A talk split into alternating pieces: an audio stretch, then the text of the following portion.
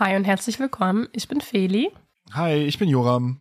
Und das ist der Public Interest Podcast. Wir arbeiten beide beim Prototype Fund und in der aktuellen Staffel vom Public Interest Podcast beschäftigen wir uns mit den Menschen rund um und hinter Public Interest Tech. Wie ihr vielleicht in der letzten Folge gelernt habt, bin ich noch neu im Thema gewesen. Jetzt nicht mehr so. Aber ähm, noch neueres Thema für mich war Kunst und Open Source Technologie. Joram, hast du sowas schon mal erlebt? Ich, ich würde mal sagen, ja. Ähm, manchmal weiß man nicht genau, was dahinter steht, aber ich habe auf dem Chaos Communication Kongress Kunstobjekte erlebt. Ähm, sehr diverse. Äh, ich erinnere mich an einen, so einen, so einen Roboter, einen sechsbeinigen Roboter, der an so einem an so einer Struktur hing, dass er immer im Kreis lief und man konnte sich dann mit einem Computer über eine Schnittstelle dort einwählen und dann kontrollieren, wie er sich fortbewegt. Und das hat sich dann im Laufe von diesem drei- oder viertägigen Kongress hat sich quasi immer das Bewegungsmuster von diesem Roboter verändert, basierend auf dem Input von den Leuten drumherum.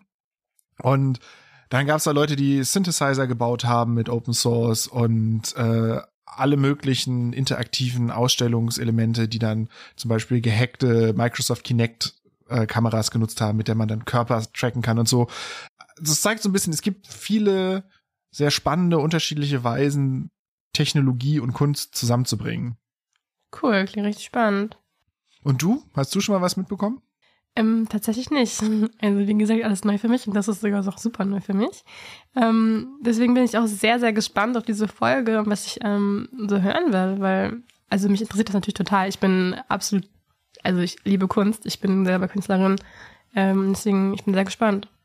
Ja, ich habe mich mit Bleeptrack zusammen telefoniert, sag ich mal. Wir waren leider nicht im gleichen Raum, wir haben das übers Internet gemacht und ähm, Bleeptrack ist Creative Technologist. Sie arbeitet zwischen Informatik, Hacker und Kunstcommunity. Sie verdient ihr Geld tatsächlich mit Kunst und darum geht's auch in der ersten Frage, die ich ihr gestellt habe. Wie machst du das denn? Wie verdienst du denn Geld mit deiner Kunst? Ähm, das ist äh, relativ unterschiedlich. Ähm, einerseits ist es spendenbasiert, dann habe ich sowas wie Patreon oder Leute lassen mir anderweitig irgendwie ähm, Spenden oder Pay What You Want irgendwie Beträge zukommen. Und ansonsten bewerbe ich mich halt auch auf ähm, Umsetzungsmöglichkeiten. Das kann, der, das kann auch mal der Prototype Fund sein, dann ist es vielleicht nicht ganz so künstlerisch, aber es sind halt auch sonst irgendwie Ausschreibungen für Kunstprojekte oder für, ich mache auch gerade witzigerweise relativ viel, was so in den Theaterbereich geht. Ähm, genau, dann äh, bewirbt man sich auf Ausschreibungen. Meine erste Frage ist, welche Rolle spielt denn für dich Public Interest Tech als Künstlerin? Ich würde sagen, eine relativ große Rolle, weil ich einfach auf viele Technikprojekte aus dem Bereich zurückgreife, um meine Sachen zu bauen. Also ein Beispiel zum Beispiel, ein Beispiel zum Beispiel wäre ähm, ein, eine kinetische Skulptur, die ich gebaut habe dieses Jahr.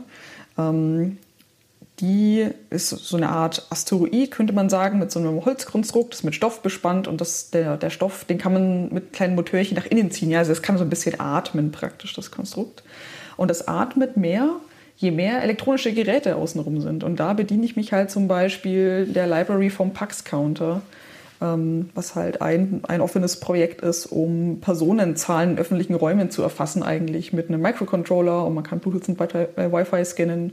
Genau, und das ist so eine Komponente, an der ich mich dann eben bedienen kann, um die in ein Kunstprojekt mit zu integrieren. Und das ist einfach super hilfreich und das habe ich schon in mehreren Projekten gemacht, dass ich da gut zurückgreifen kann auf ähm, Libraries oder Projekte oder Module. Genau. Wie sieht denn die künstlerische Arbeit dabei aus? Kommt da zuerst die Technologie, die du siehst und denkst, da möchte ich mich jetzt künstlerisch nähern? Oder hast du eine, eine Idee, wie jetzt zum Beispiel ein atmender Asteroid, der auf die Menschen drumherum reagiert und dann schaust du, wer oder wie könntest du das denn jetzt umsetzen? Wer hat denn da vielleicht schon Werkzeuge für gebaut? Vielleicht ist da schon was Open Source vorhanden, mit dem ich das dann äh, in die Realität bringen kann. Ich habe tatsächlich beides. Ähm, also meine Projekte, die drehen sich immer ein bisschen so um den Themenbereich generative Kunst. Also mit einem Algorithmus wird irgendwie ein Kunstprojekt erzeugt. Und dann hatte ich echt auch schon Momente, wo ich gesagt habe, boah, ich wollte schon immer mal was mit 3D-Objekten machen. Da muss ich mich auch erstmal in die Technologie einfuchsen. Und dann überlegt man sich praktisch daraufhin was Passendes. Ich hatte es aber auch schon umgekehrt, wo ich gesagt habe, wow, ähm, ich habe jetzt diese voll gute Idee, ich möchte gerne Käferbilder erzeugen können. Mit, welcher, mit welchem Software-Stack kann ich das denn besonders gut machen? Also das geht echt bei mir von, von beiden Richtungen aus mal. Welche Rolle spielen dabei so Open Source und Public Interest Tech Werkzeuge? sind die, könntest du einen Großteil deiner Arbeit auch ohne die machen? Ich glaube, ich könnte gar nichts ohne, ohne die machen, wenn ich ehrlich bin. also bei mir baut so viel irgendwie auf Open Source Technologie auf. Also allein schon äh, mein, mein Lieblingsframework ist Paper.js. Damit kann man ganz toll Vektorgrafiken erzeugen. Das ist eine ganz tolle JavaScript Open Source Library, mit der baue ich nahezu alles. Also die ist zum Beispiel ganz wichtig. Ich mache, wenn ich was von Hand zeichne, ganz viel mit Krita. Ist auch ein ganz tolles Open Source äh, Zeichentool. Und äh, keine Ahnung, 3D-Dinge mache ich mit 3JS, das ist auch eine ganz tolle Open Source Library. Also ich glaube, ich könnte wahrscheinlich am Ende gar nichts tun. Von daher würde ich sagen, ein sehr integraler äh, Bestandteil meiner Arbeit. Wie, wie kommt es, dass du dich für diesen Aspekt in der, in der IT-Szene entschieden hast oder in der, auch in der, in der Kunst- und Gestaltungsszene? Also ich habe einige Bekannte, die im Bereich Design oder digitale Gestaltung unterwegs sind, aber die arbeiten halt in Agenturen und die machen dann für Kunden schöne Grafiken. Äh, wie kommt es, dass du sowas nicht machst? Wie kommt es, dass du in äh, die Open Source slash Kunstszene äh, äh gelangt bist? Ich glaube, das ist, also geplant hatte ich das nicht. Das ist ein bisschen einfach passiert und ich meine, Open, also Kontakt zu Open Source Projekten hat man dann auch irgendwie schon im Informatikstudium, würde ich sagen. Gerade wenn irgendwie wenig Geld da ist, guckt man ja auch gerne mal, was sind gute Open Source Alternativen, die man einfach auch benutzen kann und äh, fuchst sich dann da rein. Und dass das dann in so eine Kunstrichtung abdriftet, ist äh, ja tatsächlich relativ zufällig passiert. Das war halt erst ein Hobby von mir, wo ich die Thematik spannend fand, irgendwie generative Sachen zu programmieren und habe das ab und zu mal veröffentlicht, eben auch als Open Source Projekte und festgestellt, dass da immer sehr gutes Feedback kommt und Leute da sehr viel Spaß dran haben. Und dann Anfang Corona hatte ich jetzt die Situation, dass ich äh, ein bisschen mich umschauen musste, wie ähm, ich meinen Lebensunterhalt verdienen möchte, weil meine Unistelle damals lief aus und ich wollte aber eigentlich irgendwie weiter promovieren und was sonst so mit Anstellungen ich in Aussicht hatte, klappte dann wegen Corona nicht. Und dann dachte ich, ja gut, dann mache ich mich jetzt einfach mal selbstständig. Und das hat bisher ähm, ja, ganz gut funktioniert und bin da sehr glücklich drüber. Wie sieht dann deine selbstständige Arbeit aus? Sehr viel zu Hause sitzen und rumprobieren, würde ich sagen. Nee, aber ich habe auch ähm, sehr, sehr, einen sehr schönen Freundeskreis, würde ich sagen, mit dem ich viele Projekte zusammen mache. Zum Beispiel Blinry, da hatte ich jetzt zwei Projekte, die über den äh, Prototype Fund gefördert wurden. Und genau, dann ist das halt irgendwie ganz klassisch so eigenständige Softwarearbeit von zu Hause, würde ich sagen. Unterscheidet sich jetzt wahrscheinlich nicht so stark von, einem an, von anderen Entwicklern, die von, von zu Hause arbeiten. Um vielleicht unseren äh, ZuhörerInnen ein bisschen ein Bild zu machen, was sind denn das für Projekte, mit denen du gefördert wurdest? Das waren zwei. Es gab einmal äh, Oh My Git. Das ist ein, ein Lernspiel, um Git zu lernen. Und Git ist so ein Versionierungstool, das für die Softwareentwicklung ganz integral ist. Also da hat eigentlich jeder mal Kontakt mit. Und es ist aber oft ein bisschen gruselig, gerade wenn man frisch einsteigt oder auch noch im Studium oder in der Ausbildung ist. Und da dachten wir uns, ein Lernspiel dafür wäre ganz toll. Und das zweite Projekt ist die Everything Exhibition. Da kommt dann auch mein, meine Liebe für generative Dinge zum Tragen. Das ist eine Webseite, die erzeugt aus Wikipedia-Artikeln virtuelle Online-Museen. Also man kann ein Schlagwort eingeben und landet dann in einem ja, in einem kleinen 3D-Museum, durch das man dann spazieren kann und da den Wikipedia-Artikel schön aufbereitet nochmal sieht. Und das heißt, ihr habt euch eine Idee ausgedacht dazu, ein Konzept gebaut, ihr habt euch beworben bei uns hier im, am Prototype Fund und dann hattet ihr ein halbes Jahr lang zur Umsetzung. Ähm, was wollt ihr denn damit erreichen? Was war denn euer Ziel? Äh, Gerade vielleicht auch beim, beim Lernspiel, das fand ich nämlich besonders interessant. Ich bin nämlich so ein Fall für, für oft mal versucht, geht richtig zu verstehen und mich dem, mit dem auseinanderzusetzen. Immer wieder so ein bisschen daran gescheitert. Ich bin aber auch kein Entwickler. Das heißt, für mich ist diese Versionierung und Überprüfung auch nicht so häufig in meinem Tagesablauf richtig relevant. Aber was wollt ihr denn erreichen, wenn ihr so ein Computerspiel baut? Also wir haben viel Spaß dabei, Wissen zu vermitteln, würde ich sagen. Ich glaube, das äh, vereint Binary und mich da auf einer, auf einer sehr schönen Ebene. Und das macht dann, also das wurde, glaube ich, auch mit beiden Projekten ganz gut umgesetzt, ja. Also irgendwie einen, einen offenen Zugang zu haben. Also Wissen vermitteln kann ja viel, aber halt auf einem, auf einem spielerischen, spaßigen Niveau. Und dadurch, dass es eben Open Source Software ist, ist es dann auch einfach für alle zugänglich. Also uns war auch wichtig, dass da nicht eine Schule dran scheitert, das zu benutzen, weil geht nur auf Windows und kostet Unmengen Geld, sondern sollte halt einfach, genau, also die, die, die, Schwelle, die Nutzbarkeitsschwelle sollte einfach möglichst niedrig sein. Habt ihr da Feedback erhalten zu? Haben das Leute ähm, benutzt und zum Beispiel SchülerInnen Git beigebracht? Von Schulen weiß ich jetzt gerade nichts, aber ich weiß von, ähm, von Studierenden, dass sie es empfohlen bekommen haben, von, von äh, Dozenten und Dozentinnen auf jeden Fall. Und wir haben im Git-Repository tut sich relativ viel, was Übersetzungen in andere Sprachen angeht, gerade noch. Also da hat sich eine sehr schöne kleine Subcommunity entwickelt, die da gerade fleißig äh, Level übersetzt. Gibt es was, was in Open Source so besonders macht für die Arbeit, die du machst damit, äh, was man woanders kaum finden kann. Denn wenn, das, wenn ich das jetzt so raushöre, dann ist es einerseits diese, diese freien Lizenzen, dass Leute das einfach verwenden können, denn dass es dort eine, eine Community gibt, die die Möglichkeit hat, daran weiterzuarbeiten, aber eben auch sowas wie, wie Remixing und sowas. Also wären solche Projekte anders lizenzierbar überhaupt möglich, beziehungsweise wo siehst du den Wert darin, sowas als eine offene, frei zugängliche Lösung zu veröffentlichen, anstatt das zum Beispiel hinter eine Paywall zu packen? Also ich glaube, gerade die Möglichkeit, dass sich andere Menschen einbringen können, finde ich voll wichtig, weil es, keine Ahnung, in dem Fall entwickeln das jetzt halt zwei Menschen. Wir haben unseren Blick auf die Welt und darauf, wie man Git vermitteln sollte. Aber andere Menschen haben vielleicht auch noch andere Bedürfnisse. Also auch vielleicht gerade, wenn es um Accessibility geht, irgendwie freut oder freuen wir uns total, wenn jemand kommt und sagt, hey, ich kann das überhaupt nicht gut lesen, die Schrift ist furchtbar verpixelt, hatten wir zum Beispiel den Fall irgendwie, dass es manche Leute echt Probleme hatten, dass das nicht gut genug lesbar war oder sowas. Und auf solche Hinweise finde ich dann total, ähm, total hilfreich. Jetzt gerade auch die Sprachenübersetzung ist natürlich auch super, weil wir könnten es einfach nie alleine in 20 andere Sprachen übersetzen. Das Wissen ist dann einfach nicht da. Und ja, also ich, ich glaube gerade die Möglichkeit, dass sich andere Menschen einbringen können, ist super. Und es hat natürlich auch, bringt auch natürlich irgendwie Schwierigkeiten mit. Irgendwie wir können halt auch nicht beliebig viel unserer Zeit aufwenden, ähm, genau uns um alles zu kümmern. Entsprechend muss man dann halt immer schauen, dass man das vielleicht auch delegieren kann oder so. Also man muss mit so einer Community dann auch gut umgehen oder umgehen können oder auch lernen, damit umzugehen. Das kann ja auch keiner von sich aus einfach.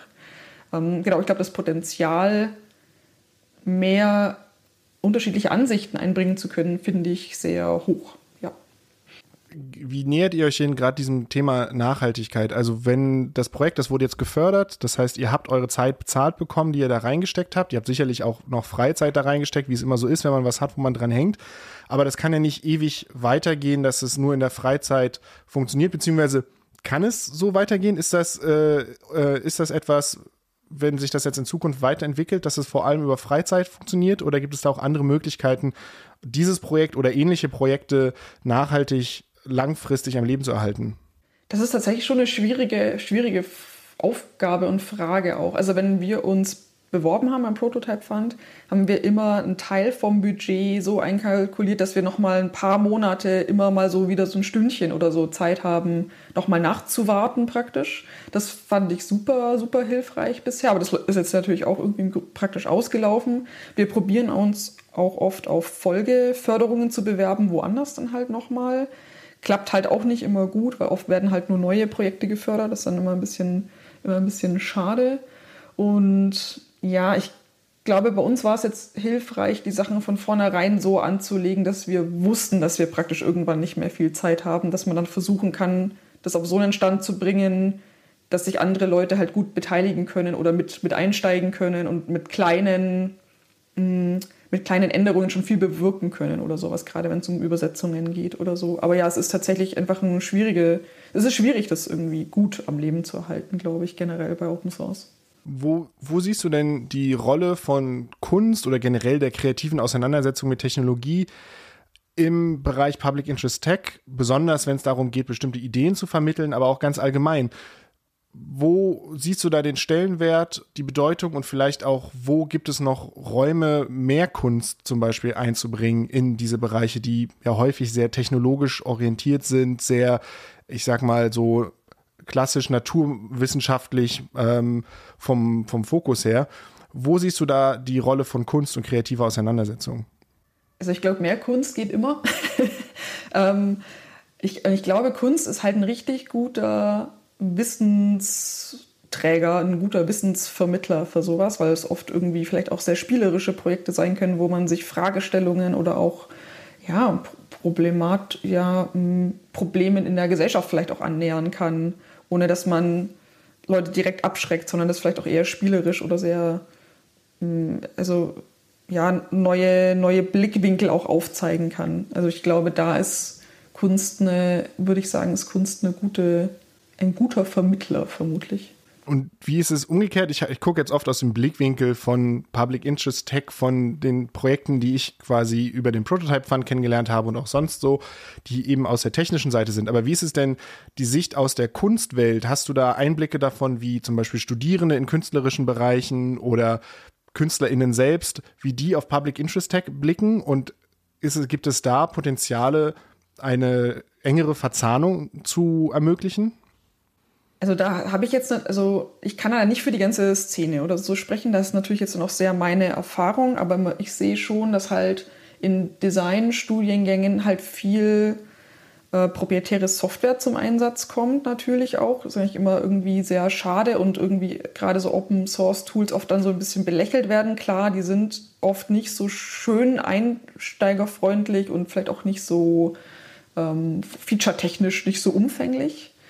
Ähm, also ich glaube, da weiß ich nicht, also da, da sehe ich irgendwie Potenzial drin, dass, dass sich die Gruppen, also die, die Technikseite und die Designseite vielleicht auch irgendwie noch mehr vermischen in Zukunft. Das äh, fände ich tatsächlich sehr schön. Und was man auch irgendwie so ein bisschen sieht, ist, ich glaube, die Open Source Community, die teilt sehr gerne und die teilt sehr gerne Wissen und da ist irgendwie gar kein Schmerz dabei, irgendwas einfach mal zu veröffentlichen und ähm, zu gucken, was dann passiert. Das ist in der Kunst halt schon anders, weil da ist, also Attribution ist auch super wichtig, aber die Angst, dass Ideen geklaut werden, ist auch einfach super hoch, weil da ist halt praktisch die Idee alles. Und wenn die ein anderer nimmt, der vielleicht noch einen größeren Namen hat und damit an die Öffentlichkeit geht, dann verliert man seinen ganzen eigenen Credit praktisch. Und die Angst ist ganz, also die, die sehe ich schon, die ist ganz groß. Und ich glaube, das sind zwei sehr unterschiedliche Herangehensweisen, die da ein bisschen aufeinandertreffen, würde ich sagen. Siehst du da Potenzial auch in der, in der Open Source Welt, dem zu begegnen? Dieses, also ich meine, IP ist immer so ein, so ein riesiges Thema, also Intellectual Property.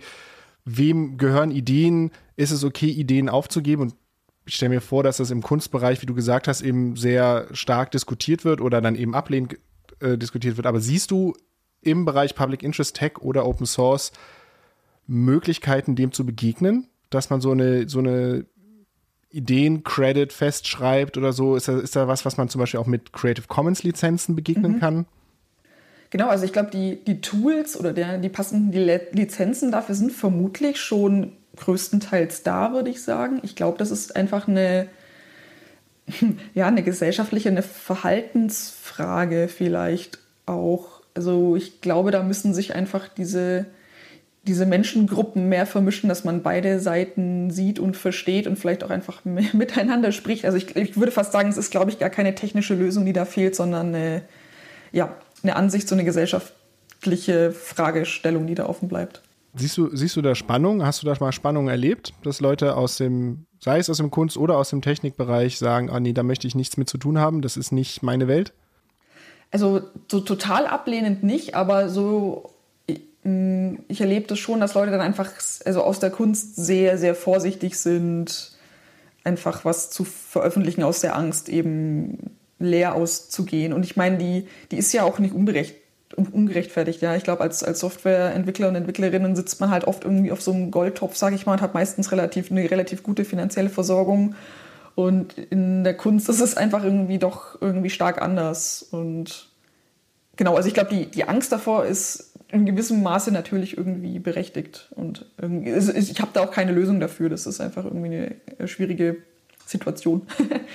Wie wichtig sind denn öffentliche Förderungen für die Arbeit als, als Künstlerin im äh, Public Interest Tech Umfeld?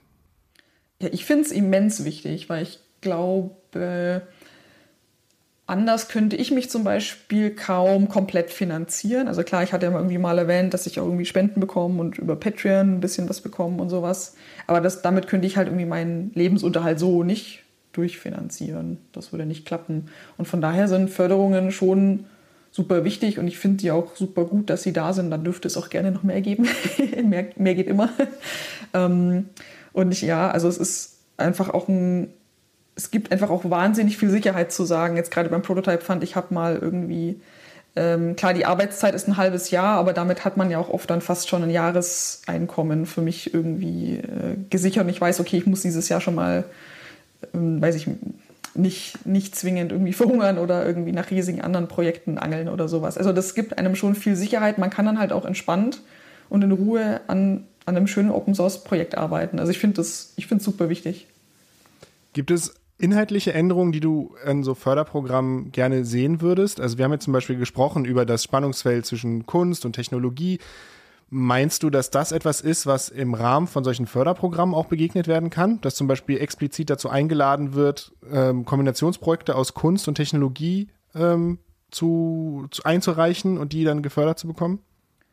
Das würde sicher gut funktionieren. Ich glaube, da gibt es auch sicher schon einige, einige Ecken, die man da schauen kann. Und ich glaube, wir hatten vorhin auch über Nachhaltigkeit gesprochen. Also ich glaube mhm. auch gerade, was so Weiterförderung angeht, ähm, da würde ich mir, glaube ich, auch noch mehr Wünsch, ja, genau, mehr, mehr Möglichkeiten wünschen, wo man sich da vielleicht auch ähnlich unproblematisch wie auf dem Prototype Fund bewerben kann. Das fände ich auch super hilfreich zum Schluss noch, wenn Leute sich für deine Arbeit interessieren, wo können sie denn mehr über dich erfahren oder vielleicht auch mit dir in Kontakt treten, falls die zum Beispiel mit dir kollaborieren möchten oder zusammenarbeiten möchten? Also eine gute, ein guter Start ist die Webseite bleeptrack.de und von da gibt es dann auch alle möglichen weitergeleiteten Links zu allen Social Media Webseiten. Man findet mich aber fast überall unter Bleeptrack und da einfach gerne anschreiben.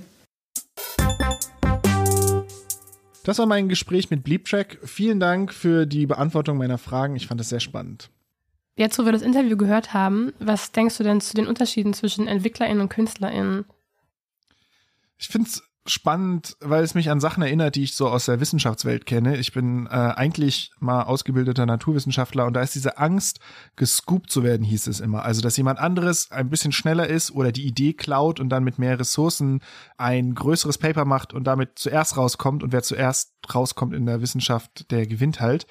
Dass es diese Angst auch bei KünstlerInnen gibt, fand ich sehr interessant und dass das eben auch ein Hindernis ist in der Arbeit zusammen mit EntwicklerInnen dieser Gedanke des, ich habe hier zwar eine coole Idee, aber wenn ich mit zu vielen Leuten zu früh teile, dann macht irgendjemand anderes das und dann kriege ich keine Ausstellung mehr damit organisiert, weil es gibt es ja schon auf der Welt. Ist, ist eine Herausforderung. Und ich meine, ich weiß nicht, wie du das siehst, aber ich glaube, in der Entwicklung läuft das halt ganz anders. Ne? Das ist halt eher so kollaborativ, da hilft man sich gegenseitig beim Code, da zeigt man eine Idee und jemand anderes schreibt dann mit, weil immer relativ einfach zurückzuverfolgen ist, wer hatte die Idee, welche, wer hat welche Codeteile beigetragen, selbst bei einem größeren Projekt. Ja, ich stimme zu. Ich ähm, habe mich aber vor allem während des Interviews auch noch gefragt, wie es dann aussieht, weil Bleeptrack macht ja ähm, viel so visuelle Kunst, also so ähm, Sachen, die man sich auch auf seinem Computer angucken kann, wo man irgendwie nicht so zur Ausstellung gehen muss äh, oder also sprich ins Theater zum Beispiel oder bewegte Kunst. Und da frage ich mich, ähm, wie da Technologie oder Entwicklung, also EntwicklerInnen irgendwie anschließt und wie das Kunst und EntwicklerInnen vereinbaren können. Ja, dazu habe ich äh, mit Philipp Steimel gesprochen. Äh, er ist unter anderem Teil von Open Theater, auch ein Projekt, was vom Prototype Fund äh, gefördert wurde. Und Philipp setzt Open Source Technologien bei Bühnenproduktion ein. Er ist außerdem Freelance Game Designer und schreibt Texte für die WASD und andere Magazine. Und ihn habe ich gefragt, welche Bedeutung von Public Interest Tech er in der Kunstwelt sieht. Public Interest Tag im Kulturbereich bedeutet für mich Zugänglichkeit, vollständige Dokumentierbarkeit von Kunstwerken, die andernfalls in den Blackboxes von proprietären Technologien überhaupt gar nicht beschreibbar oder aufschreibbar wären. Und außerdem wollte ich von ihm wissen, ob er ohne Public Interest Tag überhaupt arbeiten kann. Public Interest Tag hat meine Arbeit im Kulturbereich erst möglich gemacht. Ohne viele der Open Source Tools in Software, aber auch vor allem Hardware, hätte ich meine schöpferische Karriere gar nicht erst starten können. Auch konnte ich mich selbst nur in den Tech-Bereich einlernen, weil es toll dokumentierte, offene Projects gab mit tollen Communities drumherum. Ähm, ich finde, da macht Philipp einen wichtigen Punkt. Die Auseinandersetzung mit Public Interest Tech oder Open Source Lösungen ist immer auch ein Lernprozess. Und mit jedem Lernprozess kommt man auf neue Ideen zu kreativen Lösungen. Das ist natürlich super künstlerisch. Und da bietet Open Source halt eine ganz an, einen ganz anderen Zugang als zum Beispiel eine proprietäre Software. Du hast einfach mehr Möglichkeiten und mehr Freiheiten und kannst halt Sachen hinzufügen oder wegnehmen. Und Philipp sagt ja auch, das haben wir schon in der letzten Folge gehört, dass er sehr häufig Arduinos einsetzt, also Hardware. Und das finde ich ist auch ein wichtiger Punkt, dass auch in der, im, gerade im Kunstbereich es eben nicht nur um Softwarelösungen geht, sondern eben auch um anfassbare Dinge, eben Hardware-Installation äh, und dass auch da Open Source Technologien oder Open Source Prinzipien, wie sie eben auch bei sowas wie einer Plattform wie Arduino zu finden sind, immer eine immer größere Rolle spielen, um eben Leute dazu so zu befähigen, ihre Ideen auszudrücken und Installationen zu bauen. Das ist ja auch nicht das einzige Projekt, äh, was von uns gefördert worden ist, Open Theater. Im Prototype Fund werden auch andere Projekte mit einem künstlerischen Bezug gefördert, auch einfach, weil Kunst ist ein wichtiger Teil der Gesellschaft. Ich meine, wir haben es, glaube ich, alle gemerkt während der Pandemie, wo wir eben nicht mehr rausgehen konnten, uns keine Theaterstücke angucken konnten, irgendwie aus vom, vom, vom Laptop aus uns irgendwie schöne Gemälde angucken mussten, durften. Es ist einfach eine Form der, vielleicht auch Luxus, aber auch das, der, der Art und Weise zu entspannen und irgendwie auch inspiriert zu werden. Das brauchen Menschen. Und da haben wir halt Gott sei Dank super viele Menschen, die sich damit beschäftigen im Open Source Bereich, unter anderem digitale Bühne, Open Theater, Dingstar, Pretix, The Everything Exhibition, das ist auch ein Projekt von Bleep Track, da ist ich drauf eingegangen, XR Event oder XR Event Broadcast. Und deswegen möchte ich hier so einen kleinen, äh, ich sag mal, Aufruf starten. Ne? Wir, wir im Prototype Fund fördern wir immer immer wieder äh, Projekte aus dem Bereich Kultur und Kunst, äh, oft Infrastruktur, aber nicht nur Infrastrukturprojekte.